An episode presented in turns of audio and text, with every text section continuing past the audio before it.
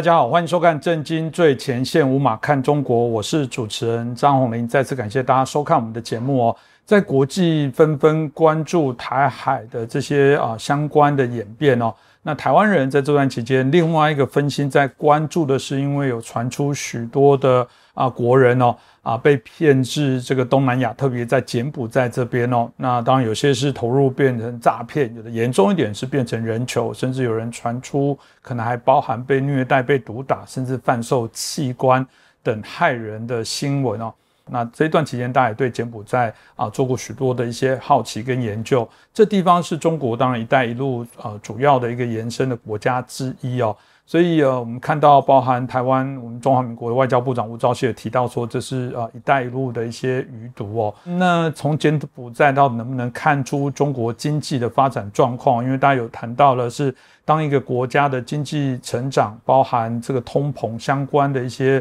啊状况，可能都联动的会跟犯罪率有有些关联。是否哦从柬埔寨的事件有可能回推来了解一下中国经济真实的状况？那我们今天可以好好来探讨一下。今天我们很开心邀请到中国政治经济学家，也是旅美学者陈小龙博士。陈老师你好，你好，呃，观众朋友们大家好。是，谢谢陈老师哦。刚刚柬埔寨的这些事情，当然都让我们大家很好奇哦。那刚刚也提到了柬埔寨这个作为东协的一员哦，啊，有人说他基本上等于是中国在东协的代言人哦，呃，甚至有人说他不只是代言，甚至可能是傀儡啊。他是在少数我们看到在东协里面啊亲中啊亲到甚至反台哦。对于台湾来说。有一些我们认为较为不良善的部分，可你说是这样子吗？台湾基本上也不少台商到柬埔寨，不管从事纺织啦或其他制造业的部分，那甚至我们有很多的非利组织，过往都过去协助他们啊，在整个社会上的各种问题的一些协助他们去解决哦。所以当然很好奇哦，为什么？啊，柬埔寨呃，跟中国或后来会发展成现在这样的一些状况，他们彼此之间的这些啊比较特殊的情感，到底是从由何而变成如今的状况哦？是不是可以就教一下陈小龙老师？呃，柬埔寨政府它反台亲中啊，可能对台湾人来讲会感觉很不好理解。那其实呢，柬埔寨这个国家很特殊的，它历史上一直和中共有很深很深的联系。你要说他是中共的傀儡啊，还说轻了。有一段时间，柬埔寨简直就是中共的共产主义试验田。那一直到今天，中共的谍报机构和黑道在柬埔寨仍然在胡作非为。那台湾人在柬埔寨被绑架也好，被敲诈也好，其实就有和这个中共谍报部门支持那个中国黑道的经营诈骗有关系。那台湾的年轻时代可能不了解这个国家，也因此啊，最近台湾有人在柬埔寨遭到绑架呢，才引起社会压抑，觉得说怎么会这样？那台湾的观众朋友们，如果今天看我们这个节目以后啊，应该就会对柬埔寨国家有一点多的了解。下面我想讲一下柬埔寨这个国家，它有几个非常特别的地方。那这些非常特别的地方啊，不是传统文化，也不是历史文化古迹。而是政治和意识形态非常特殊。那第一个特别、最特别的地方就是说，中国人曾经非常熟悉柬埔寨，到了比熟悉世界上任何国家都要多的程度。如果去问经在中国经历过文化革命的人，那可能会惊讶的发现，说中国人对柬埔寨的熟悉程度，曾经超过世界对世界上很多大国的了解。那现在柬埔寨这个第二大城市叫西哈努克港，在台湾呢，把它叫做西港，因为台湾人可能记不住这个以柬埔寨前流亡国家元首的名字命名的港口城市。但是啊，中国人记得住的，因为中国中年以上的人都知道西哈努克这个名字。那甚至可以讲。文革时期的普通中国人，你可能不知道哥伦比亚、瑞典在哪里，但绝对讲得出来柬埔寨一个下台元首还有他太太的名字，而且一看到照片就认识。因为那个时候柬埔寨的下台元首，也就过去的国王，就长期流亡在北京，中共还帮他建立了在北京的流亡政府。那个时候，中国的报纸上经常会出现西哈努克亲王和王妃莫尼克公主这两个人物，他们还经常被毛泽东接见，所以中国的大人小孩都知道这两个人。那这个流亡元首呢，他是讲流利的法语的，但他流流亡以后，他不是跑法国去啊，他跑到常驻北京了，他也不住民主国家。由此就可以想见啊，柬埔寨精英亲中共、亲毛泽东到什么程度？这是柬埔寨的第一个最特别的地方，而且中共历史上唯一长期照顾过的一个流亡政府，也就是这一个柬埔寨的流亡政府。那么第二个最特别的就是柬埔寨被中共赤化之深啊，是亚洲之最，没有哪一个亚洲国家达到这种程度。从意识形态到军队武器，全部都是中共提供的。那么第三个最特别的就是，柬埔寨曾经是亚洲，也是世界上唯一的一个彻底实行毛泽东主义的共产主义制度的国家。你在地球上找不到第二个。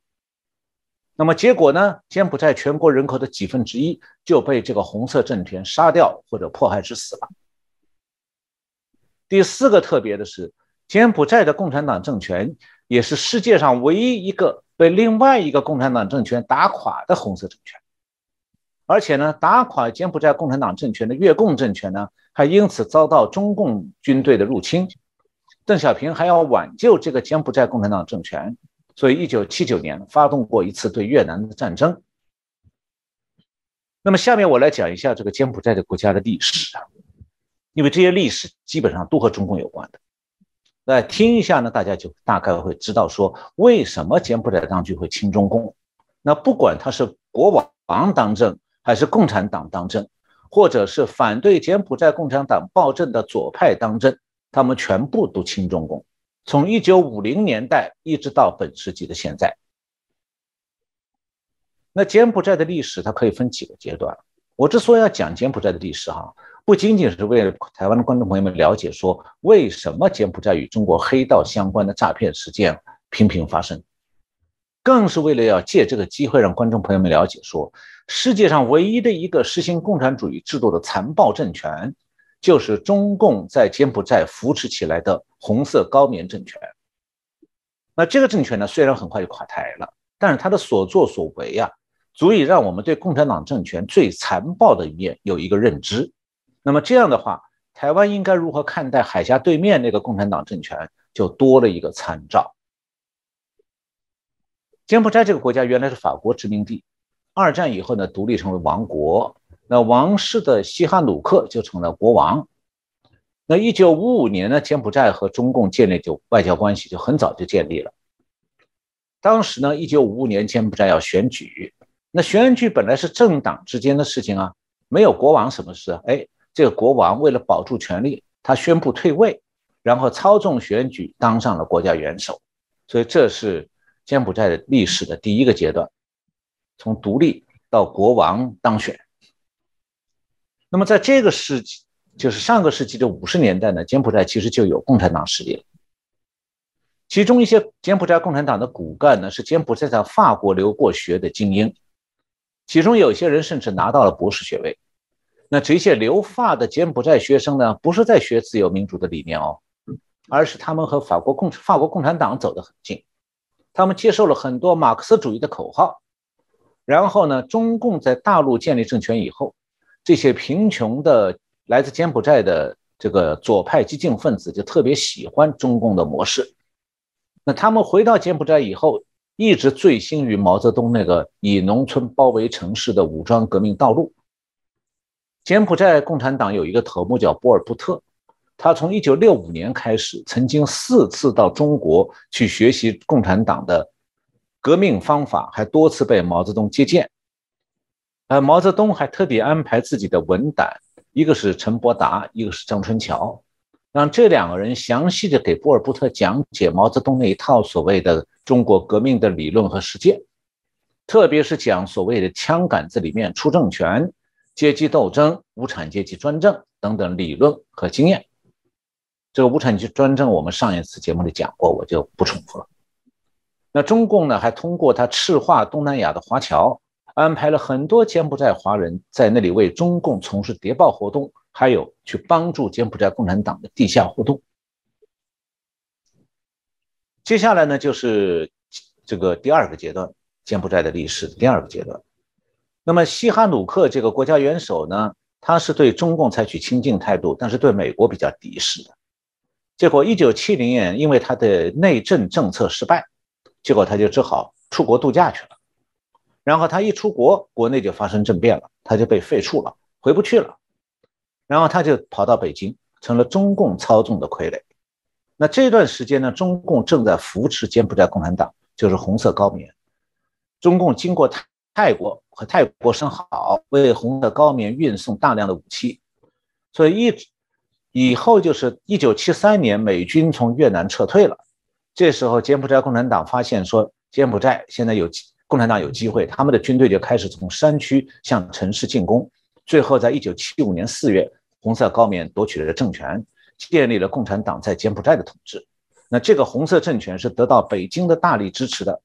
那中共是把红色高棉这个政权啊，看作是中共在东南亚的桥头堡。那第三个阶段就是红色高棉在柬埔寨实行这个共产主义制度，倒行逆施，屠杀了上百万人口。那么当时呢，这个中共自己是在共产党阵营里头反叛苏联，他这个作为呢，也教会了红色高棉的国际野心，所以红色高棉呢也提出来说，他的共产党政权要胜过列宁，超过毛泽东，这个意思是说，他们实行的政治制度要比中国和苏联还要激进，也就是要建立彻底的共产主义制度，而且红色高棉认为说，他们实行的共产主义制度是政治上正确的。也是人类社会最伟大的制度，所以呢，红色高棉要通过建立共产主义制度，为全世界树立一个最先进的社会经济制度的榜样。因此呢，红色高棉认为，他们将来就可以成为全世界共产党革命的中心，将来全世界都要模仿红色高棉的共产主义制度。这就是红色高棉当时建立政权时候的想法。呃，下面我介绍一下红色高棉这个共产主义制度啊。红色高棉的共产主义制度，它不仅仅是在消灭私有企业，而且是要把受过教育的本土文化精英全部赶去种田，而且是还是要废除货币，也就是要剥夺市民个人的全部财产，包括他们的住宅。那么柬埔寨呢，是一个落后的农业社会。那红色高棉政权，它消灭城市和乡村差别的办法，就是说，把一些相对比较文明的城市人口全部赶到乡下去，让城市里只住红色高棉的干部和士兵。那这是一种农民的愚昧想法，就认为说，城市人口不会种地，不生产农产品是多余的。另外呢，柬埔寨共产党撤空城市，还是因为说。城市居民比较不会轻易相信红色高棉的口号，所以这个柬埔寨的共产党把城市居民视为政治上的敌人，所以他要把他们城市居民全部从家里赶出来，武装押送到山区去，他们称为叫做社会重建，其实是一种社会改造。那这种方法呢，本质上就是一种削高就低的做法，就是说把文明消灭掉，留下盲盲从的农民。那么柬埔寨还有中共、苏联、北韩啊，虽然都是共产党统治，但中共、苏联、北韩没有废除货币啊，因为废除货币啊是彻底剥夺私人财产的办法，因为没有了货币了，民众不能够再把经营当中积蓄下的财产用货币来保存，同时废除货币也就废除了工商业活动，因为工商业活动是需要用货币来交换商品和服务的。那一个国家没有了工商业活动，就只剩下种植业活动，而且人与人之间呢，只能用农产品来相互交换，弥补各自的不足，但是是不能够有农产品贩运，因为你没有货币，运了农产品没法卖，所以废除了货币，就整个国家的经济活动推回到了原始的状态。而马克思以前幻想的所谓的各尽所能、各取所需这种共产主义制度啊。在现实中，因为产能太低，所以永远不可能满足民众的需要。那么，在推行共产党统治的时候，民众祖上积累下来的财产是被共产党充公了。那么，真正能做到各取所需的是谁呢？只有共产党的各级干部，他们每天可以任意取用各种产品来享受，那不管民众因为缺吃少穿饿死，这个就是共产党暴政最极端的状态。呃，为什么讲柬埔寨的共产主义制度啊是人间地狱啊？这方面有很多文献来揭露。一开始啊，红色高棉是用骗的办法，他对城市居民讲说，美国人要美军要来轰炸我们首都金边啊，然后你们所有居民几天内啊全部离开城市，还骗他们说你们出去几天就回来的。实际上，红色高棉把城市居民赶走以后，马上就把这位市民的住宅占据了，然后把他们家产充公，或者被红色高棉私吞了。那一九七五年四月，红色高棉进夺取政权，进入城市以后，几个星期里头就把全部城市人口强制的遣散出城，武装押送到农村去，途中不提供交通工具，完全靠步行，又没有足够的水和食物，甚至也没有明确的最终目的地。结果的话，大量的年老体弱的妇女和妇女小孩就这样死在饥饿、疾病。和疲劳当中，同时啊，在城市人口强行迁移的过程中，农民出身的这个红色高棉士兵，对城里人的穿着和举举止啊，是非常的看不惯。如果有些城里人他表现出来对强制迁徙的不满，他们就会遭到红色高棉士兵的杀害。那这种杀害活动不仅仅是要消灭那些不满红色高棉的城里人，还是为了制造恐怖气氛。让剩下的人乖乖的无条件服从，那甚至有些佛门子弟从城市里的寺庙被赶出来以后，红色高棉的士兵认为他们是无用的人，也会在路途当中故意去屠杀和尚。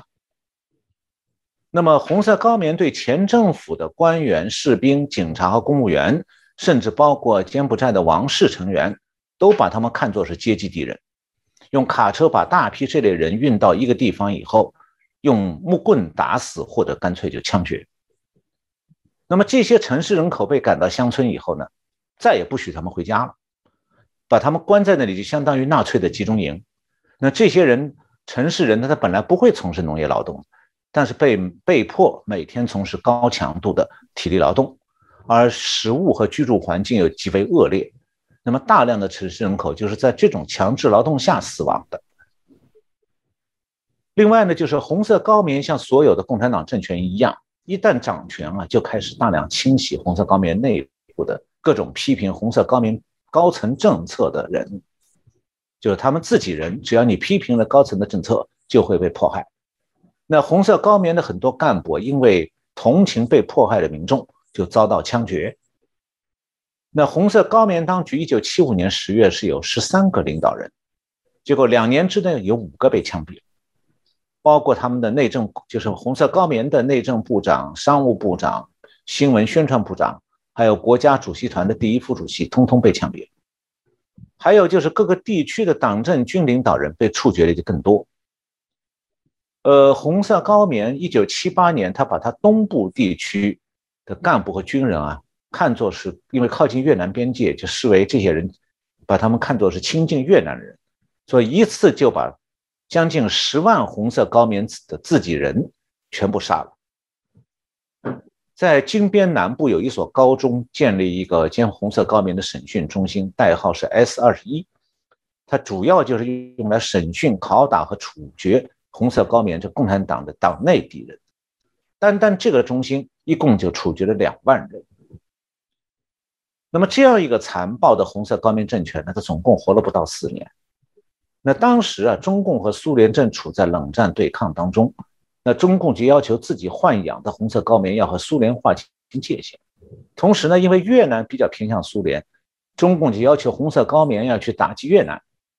这样的话呢，红色高棉的领导人就不断在柬埔寨和越南的边界交界的地方，在那个地段去杀害越南民众，导致柬埔寨和越南的关系急剧恶化。然后，一九七八年。越南就策动了红色高棉当中一些军官，带领了红色高棉的一部分士兵反叛了红色高棉政府。那红色高棉内部出现了反叛势力以后呢，越南军队就全面出击，向柬埔寨发动侵略。然后把红色高棉的这个部队完全赶出了首都金边。那红色高棉的领导人呢，就只好躲在西北部的山区，在那里盘踞顽抗。这就是柬埔寨历史上的第四个阶段。那从这个阶段开始，直到今天，获得越南支持的红色高棉的反叛部队就建立了新的柬埔寨政权。那其中有两个人，一个是反叛红色高棉的原来红色高棉军官，叫韩桑林；另外一个叫洪森。韩桑林呢是原来红色高棉军队的一个师长，洪森是一个营长，这两个人后来就成了柬埔寨的领导人。而红色高棉残存的领导人后来继续陆续就投降了，然后红色高棉这股政治势力就彻底土崩瓦解了。但是呢，红色高棉政权的继承人其实还是红色高棉的干部，他们还是共产党出身的，他们组织了对红色高棉领导人的审判。然后把红色高棉的全部罪行啊，都推到了这几个投降或者被俘虏的红色高棉领导人的身上。那么，红色高棉的很多基层干部和士兵现在继续在新的政权里当差。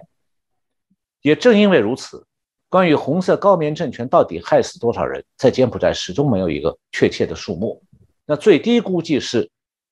一百万，就占柬埔寨人口的几分之一。那么现在这个柬埔寨就进入了这个红色高棉之后的这个原红色高棉干部们建立的政权，表面上它是有选举的，但这个国家不是一个通过民主化建立自由民主价值观认同的这么一个社会啊。那柬埔寨的政府一直是亲中共的，那中共也继续呢为柬埔寨提供大量建设项目来收买柬埔寨的政府。那正因为如此呢。这个柬埔寨那些红色高棉出身的这个领导人啊，他们亲中共非常厉害。也因为如此，中共的谍报机构和黑道在柬埔寨就可以非常猖狂，等于是四行无忌。其中呢，不但是说中共的国家安全部在那里有很多人，他们也在做国家在柬埔寨做国家安全部自己的黑道生意来赚钱。而且呢，中共的军方的情报部也在那里有人十分活跃的。那么，稍微知道一些这方面情况的人都明白说，如果你是反对中共的华人，那你要到柬埔寨去就不是安全的地方，因为在那里中共的谍报人员非常猖狂，而柬埔寨政府假装不知道，他们可以随便把一个去柬埔寨的人绑架，直接送到中国去。那反过来。那些想和中共谍报人员有来往的，你去柬埔寨就很容易找到自己想要建立的关系。那我在这里要特别讲一下哈，一些去柬埔寨赚钱的台湾人不了解，柬埔寨曾经是人类历史上唯一的一个共产主义试验田，也就是说，马克思鼓吹的共产主义制度在世界上只出现过一次，那就是在柬埔寨。那这种共产主义制度的唯一的特色就是人间地狱。那么，当红色高棉把柬埔寨城市里的文化精英从肉体上消灭以后，这个国家实际上就变成了这个反社会分子在控制社会经济的许多方面。因此，在柬埔寨生活或者居住，你必须考虑到说，那边的警察官员很多人其实原来都是红色高棉的追随者，这些人做起事来是无法无天的，你撞到他们的枪口上，是完全不能指望。法律来保护你的，是谢谢陈老师哦。陈老师一讲，当然这也是台台湾有很多人提出的反思哦。有人说，政府怎么都不来保护啊？但如果你了解刚陈老师所讲的部分，到这个国家本来就有很高的风险了，所以在柬埔寨、台湾也没有办法去设办事处。柬埔寨跟中国之间的复杂的关联度，其实我相信透过今天这一集的说明，你应该可以清楚的了解啊。从某个角度来说，有人也提到，老师刚刚提到了，在整个经济发展，中国现在内部的经济面临到一个更大的风险的时候，其实经济成长的状况跟犯罪啊，都是一直有一些相对联动的一。些关联哦，在去年哦，这个摩根斯丹利的啊首席啊前首席经济学家罗奇哦啊，他倒是有啊呃，就发表了一篇，有人说他是忏悔文呢，也就是说他过去二十多年来对于中国经济哦，认为是一个大美国可以去拥抱的呃，甚至是他们最后发大财的一个做梦的一个地方，但他现在重新反思，说对中国整个经济发展部分提出他的一些啊疑惑啊，甚至也去做一些反思哦。那大家就很好奇，为什么原来华尔街认为说哇，这是一个让他们相互都可以是去救他们的一个天堂，最后变成是有人认为说，可能也许都有可能是压垮华尔街的啊的最后一根稻草。那这中间的转变到底是怎么回事哦？为何现在啊，整个华尔街从原来的拥抱啊，甚至飞蛾扑火这样过去，到现在不断的解除中资的这些债券哦，然后开始感觉要逃亡了。那老师可不可以帮我们分析一下，到底是什么样的一个状况？呃，刚才主持人提到这个罗奇，就是 Stephen Roach，他原来啊是国投行 Morgan Stanley 的亚洲区主席。那过去二十五年以来，这个人一直看好中国经济。那每当有人发表对中国经济前景表示质疑的看法，或者是指出中国经济当中有不少问题的话，那罗奇都会出来发表相反的见解，认为说啊，中国经济没有问题，大家多虑了。那么由于他的看法始终不变啊，以至于很多人以后就不再引用他的看法，也不在意他的看法了。道理非常简单，因为不管情况怎样变化，罗奇总是老一套的固定说法，没有新意的。但是啊，就是这样一位拥抱熊猫派的经济学家，八月上旬突然改变立场了。他写了一篇文章，其中有这样的话说：“二十五年来，我是一名对中国经济的天生乐观者，但我现在对其前途严重怀疑。”那我们把罗奇放下来，放到一边哈。这个其实啊，罗奇不是唯一这样做的人。现在国际投行。对中国经济前景不抱乐观态度的越来越多了。以前我们在节目里讲过，中国政府一直对自己的经济前景有一种错觉，就他误把这个房地产泡沫上基础上建立起来的经济幻境啊，当做是中共这个所谓国家崛起的一个真实牢固的长期基础。那么这种错觉再加上中共的对外官方宣传，就影响到整个世界。西方国家，特别是华尔街，对中国的经济前景一直是看好的。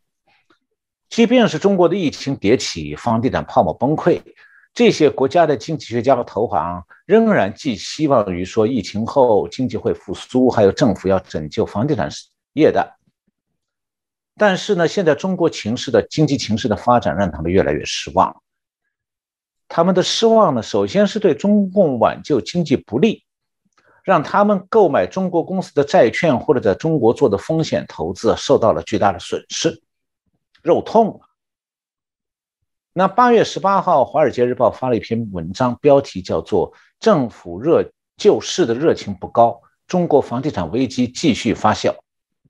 那这篇文章你还是认为啊，说中国政府对房地产危机不会袖手旁观。那暗含的意思就是，最好中国政府能出手拉一把房地产公司。虽然他也强呃分析说呢，像恒大这样的病入膏肓的房房地产企业呢，可能不可救药了。但是，一些财务状况还好的房房地产企业，政中国政府最好还是要加以帮助。所以这篇文章写到说，中国房地产业行业乃至中国经济的长期健康。取决于房地产市场的整体复苏，而目前仍然没有明确的迹象表明中国政府将采取大胆措施来实现这一目标。那么很显然，这篇报道啊是对中国政府出力不够还是不满的。但问题在于说，华尔街的投行犯了一个大错误，他们把威权的中共当局看成了无所不能的政府。好像只要中共政府一出手，就没有解决不了的经济难题。我想呢，在台湾也有一些人会有这样的想法的。之所以说这是一种错误认知啊，原因就在于讲中国出现的经济难题其实就是中共政府自己造成的。比如讲，二零零八年开始，温家宝就推出了加大基础设施投资，带动各地房地产发展这样一个方针。这就快速的把中国的房地产泡沫吹到了要胀破的状态。这个时候呢，房地产业的这个风吹草动很容易造成这个各行各业的连锁效应。那么最终，房地产泡沫还是破灭了，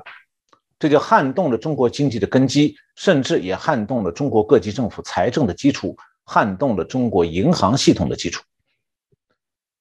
那中国政府是不是能够出手救房地产泡沫呢？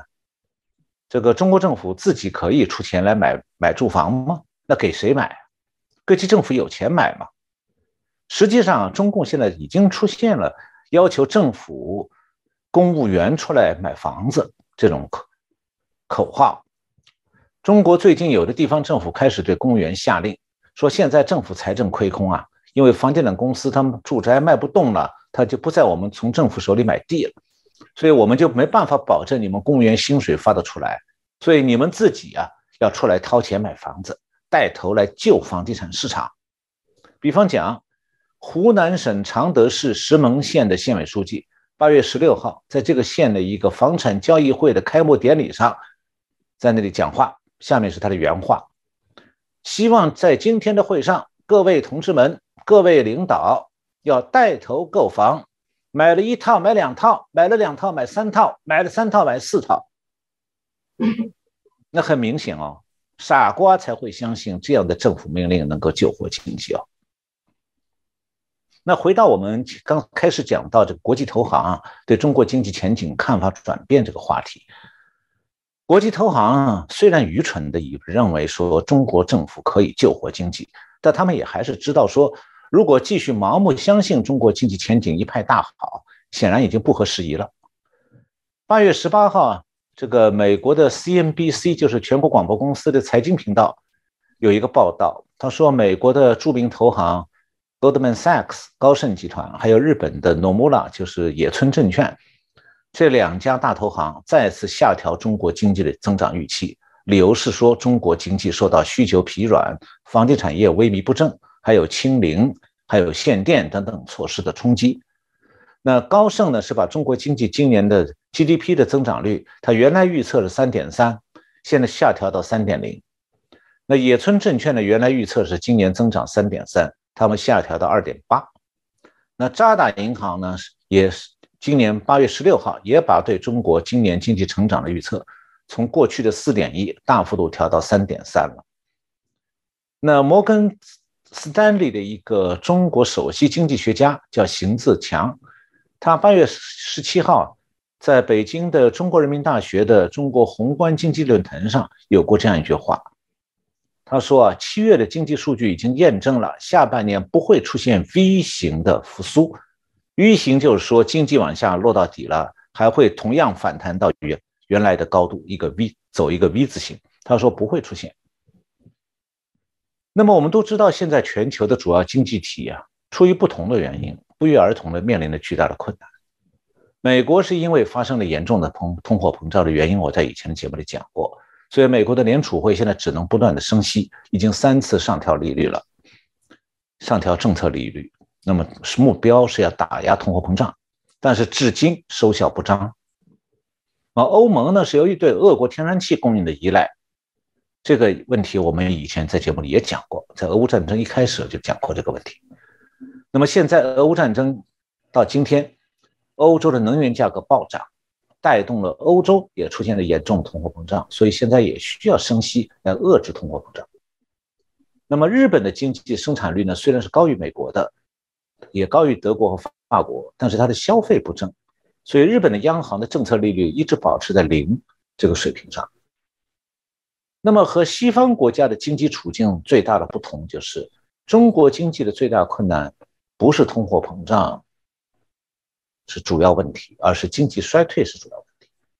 那中国的物价也在上涨，也出现通货膨胀，但是中共的央行不但不上升、不提提高利息，相反，就却接连的采取降息的措施，想通过降息来试图刺激这个萎靡不振的经济。呃，八月十五号，中国的央行已经宣布对几项关键利率降息，八月二十二号再次宣布下调两项基准利率。这样的话，你会看到说，在这个世界上主要的经济体当中，中共的货币政策变成鹤立鸡群了。别人都在降这个升息，要遏制通货膨胀，中国是通货膨胀的时候，它要降息。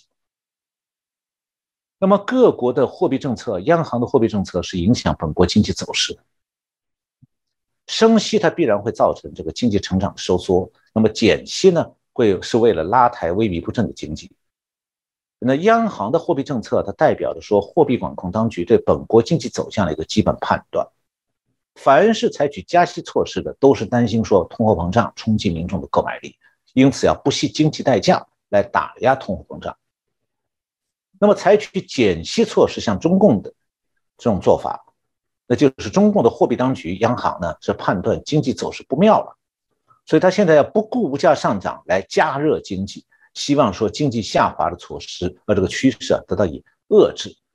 所以加息还是减息这个差别实际上反映出来各国经济真实问题的所在。那换句话讲，西方国家现在或许是为通货膨胀所困扰，比方美国和欧盟，或者是为经济疲软所担忧，比方日本。那么中国的经济困境与众不同，中国是为经济衰退所苦。那么现在呢？华尔街投行确实想要撤资。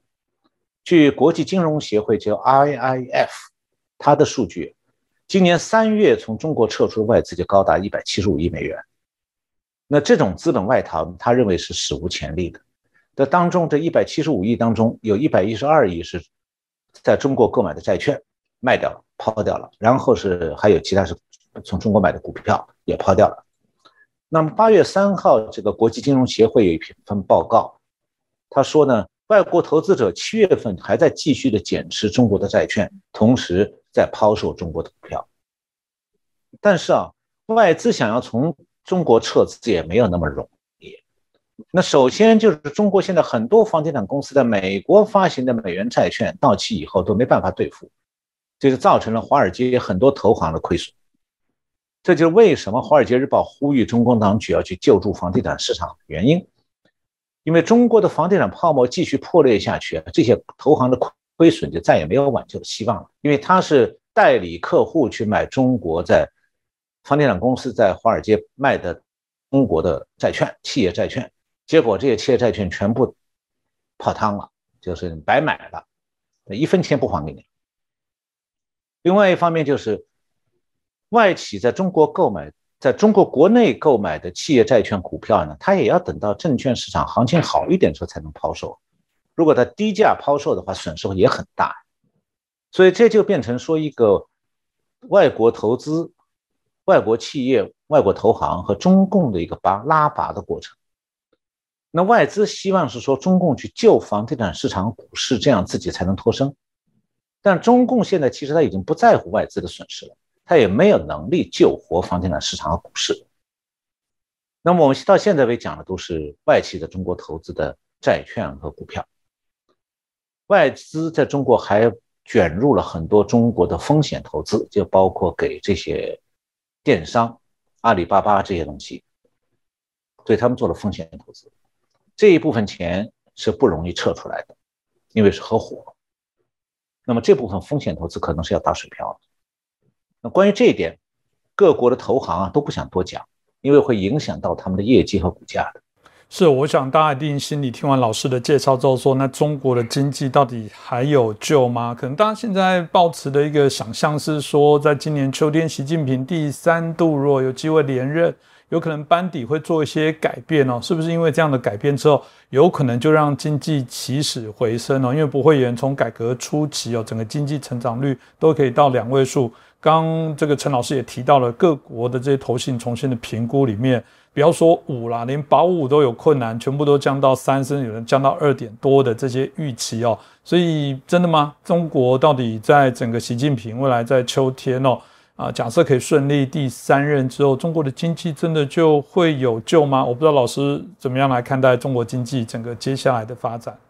我觉得说哦，习近平上台也好，下台也好，中国经济都没有救。就目前中国传过来的经济消息，基本上都是令人悲观的。从房地产市场的一片萧条，到大批的店铺倒闭、大批的大批的工厂关闭关门了，还有在职职业就业市场上是千军万马，几百万人要挤破头去抢那个公务员的编制，想找一碗饭吃。那么地方政府现在又是裁员短拙，在开始降给公务员降薪。再就是中国过去的失业者，他们认为说他们都有一个保底养活自己的就业机会，就是去开网约车，就是 Uber。再就是去给送餐公司做那个外卖小哥送餐去，觉得这样总能养活自己。但现在问题是，网约车公司和送餐公司现在都在裁员，一片愁云笼罩在中国上空。所以说是炎夏之际啊，现在中国的很多人心中是寒意阵阵。那么这种经济含义也从另外一个角度得到了证实，就是今年六月的时候，中国的社保部门的失业保险基金的支出达到了十年来的最高纪录，一个月发了三百七十二亿元，是去年六月的三点六倍。那么实际上，中国的很多小企业是不肯给员工买失业保险的，所以这样他们的员工失业了也领不到失业保险。那么，只有中国的大中型企业的失业员工被解雇以后呢，可能有机会领取一段时间的失业保险金，但是数额是有限的。那中国的人力资源部的数据显示，说是今年一月到六月，已经向五百八十四万户企业的失业员工发放了失业保险金。这话什么意思啊？这个数据表明啊，今年上半年至少有将近六百万家的企业采取。裁撤了员工，就不是说还有人在招聘啊，没有人招聘，只有裁员的。六百万家企业都在裁员。那么上半年中国的经济数据公布以后，很多人都寄希望于说三季度中国经济能够重新向好。这种希望中国经济重新向好的期望呢，多少年来一直是这样，总有人在期望它好，重新变好。但是七月份的经济数据呢，似乎出现了经济继续收缩的这个态势。那中国的国家统计局公布啊，七月份十六到二十四岁的人口，他们的调查失业率是上升到了百分之二十，也就每五个年轻人当中有一个人找不到工作，而且这种情形今年是一直在不断恶化。那么高失业率就意味着民众的购买力相对萎缩，然后疫情防控就影响上半年的经济复苏。七月份啊，曾经被认为说是消费可以大幅度反弹的时候了，但实际上今年七月，中国全国的餐饮业营收是下降百分之一点五帕，那么商品零售呢，比去年同期账面上增加三趴，但主要它是物价上涨造成的。那么在投资方面呢，七月中国全国的投资和六月相比是零增长，那么。当月呢，中国的工业品价格是上涨百四趴的，所以实际上把物价上涨就工业品的这个价格上涨考虑进去的话，七月份投资零增长，比六月实际上是下降了四趴。那一到七月呢，这个中国的房地产投资下降六点四趴，如果把用料涨价因素算进去，中国的房地产投资。一到七月比去年同期是下降了十趴以上，那么中国全国商品房销售面积比去年同期下降二十三趴，商品房销售这个数额款额下降三二十九帕，将近三十帕。那虽然很多人认为说啊这个清零政策严重影响冲击的经济活动，但中国大部分地区不是一直处在封禁式这个疫情防控之中哦，还有很多地方没有防控，没有封。封住啊，疫情没有那么严重，所以疫情防控啊，可能只是压垮中国经济这颗骆驼的最后一根稻草。那没有疫情，中国经济也仍然会进入衰衰退的通道。那我们讲到一个国家的总体经济的话，通常我们都会讲说，这个经济是靠投资、消费、出口这个三驾马车来拉动。那么出口也好，投资也好，消费也好，他们。的产品大部分是来自制造业。那中国现在政府呢，松动货币政策，就希望说企业能够增加银行贷款，恢复正常经营。但对企业来说的话，产品能不能卖出去啊，才是企业活下去的前提。那既然现在消费需求这样，消费需求在这样萎缩，那企业怎么敢借钱扩大生产？那只会造成库存积压，那让企业的负担变得更严重。事实上，现在中国大批的中制造业的中小企业在倒闭，各行业的很多中型制造业企业在减产，原因全部都是需求萎缩。那么，当中国国内的消费和投资需求都在萎缩的时候呢，中国的企业唯一能指望就是出口订单了。在这方面啊，好像七月份有一些好消息，就是七月当月中国的出口增加了二十四趴。但是呢，就在这个时候，从国外传到中国去的消息啊，让中国的出口企业非常紧张，因为啊，欧美市场受到了通货膨胀的冲击以后，消费者为了应付生活必需品开支，还有汽油、家用能源的涨价，开始压缩非必需品的购买。这就造成了西方国家对中国工业需制品的需求开始收缩。那么，西方国家的很多零售企业现在的状况是库存爆满，他们被迫要减少订单。所以，今年以来一直到七月份的时候，欧美零售企业曾经担心说，因为中国清零政策会影响商品的出口供应链，就大量的进口中国商品，造成了七月份中国出口额大幅度上升。但接下来几个月，一直到今年圣诞节前的零售传统的零售高峰季节，现欧美的零售企业现在都不得不在努力的消化库存，而且他们很难预测说通货膨胀对非必需品购买的冲击力什么时候才能缓解。所以现在中国的出口企业发愁的是说后续订单不足甚至消失了，所以他没有办法什么加大马力出口挣钱。七月的话呢，中国的进口额这是另外一方面的一个参考，就中国的进口额只增长了几个趴几个百分点，这也说明啊，中国的加工出口后劲不足了，因为中国的工业制成品出口当中，大部分是进口零部件组装再出口的，那么进口零部件少，就说明今后组装出口的数量也会收缩。那么，之所以中国的消费不断的收缩呢，高失业高失业率啊，只是因素之一。实际上，就算你家里头没有失业青年，也同样会受到房地产泡沫破灭的冲击。就是我把中国的城镇家庭分成四类，就有房无贷、有房有贷、无房有贷和无房欲贷这么四类家庭。那这四类家庭会对经济萎缩做出不同的反应，最后都会构成银行的压力。那我们因为节目时间比较短了，我今天就不去分析这四类家庭了。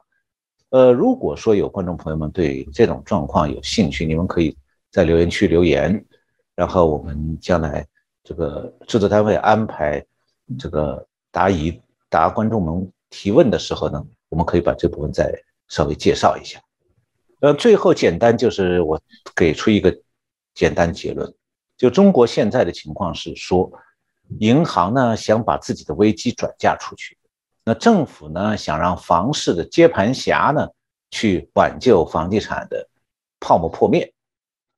那最后呢恐怕这都是无望的幻想。也就是说，李克强他没办法救助经济，根本原因是中共已经无能为力了。这也是华尔街分析师们他们现在还在期望。这个中国政府出手救房地产公司啊，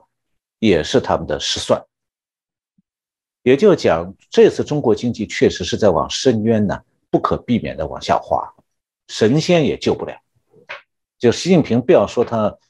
二十大以后连任，他二十大以后卸任，谁也救不了。连任了以后也没有办法救。